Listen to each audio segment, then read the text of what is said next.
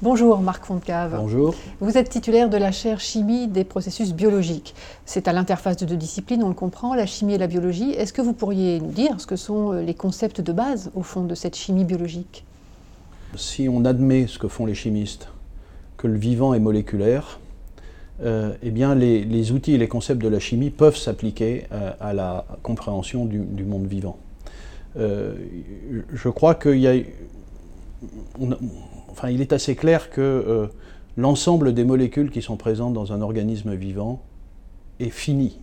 Il y a un nombre relativement limité. La vie s'est construite sur un nombre relativement limité de molécules. Évidemment, c'est toute la dynamique de ces molécules qui en fait la complexité.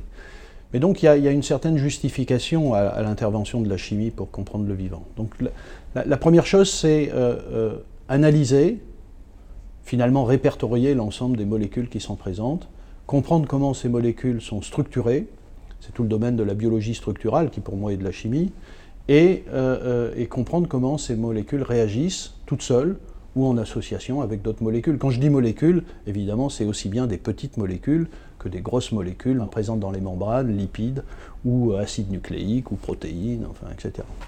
Le deuxième niveau que je, que je développe aussi beaucoup, c'est ce que j'appelle la chimie bio-inspirée ou biomimétique.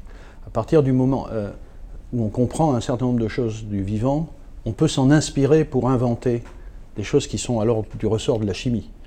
On ne va pas construire exactement euh, euh, la même chose que le vivant, mais on va s'inspirer à la fois des structures connues et des, et des, concepts et des principes qui président à leur fonctionnement pour les installer dans des molécules de synthèse. On a l'idée d'un biologiste comme une personne qui s'intéresse à des organismes vivants entiers. Un chimiste, lui, ce serait le petit bout de la lorgnette, ce serait les briques élémentaires du vivant qui l'intéresseraient Oui, c'est ça. C'est-à-dire que, euh, effectivement, les chimistes qui racontent autre chose euh, ne sont pas sérieux. Il faut, faut, il faut être modeste, il faut être, euh, enfin, il faut être à la fois ambitieux et modeste. L'ambition, c'est évidemment de comprendre comment fonctionne un, système aussi complexe qu'une bactérie. Euh, la modestie, c'est de, commencer par des petites molécules euh, et, ensuite d'aller plus loin dans la complexité.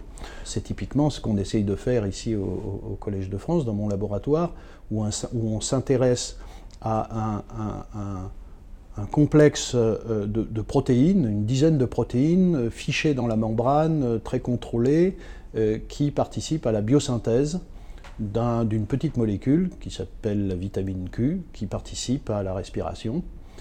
Eh bien, vous voyez, les chimistes sont aujourd'hui en capacité de comprendre et de donner des informations sur quelque chose d'aussi complexe que ça.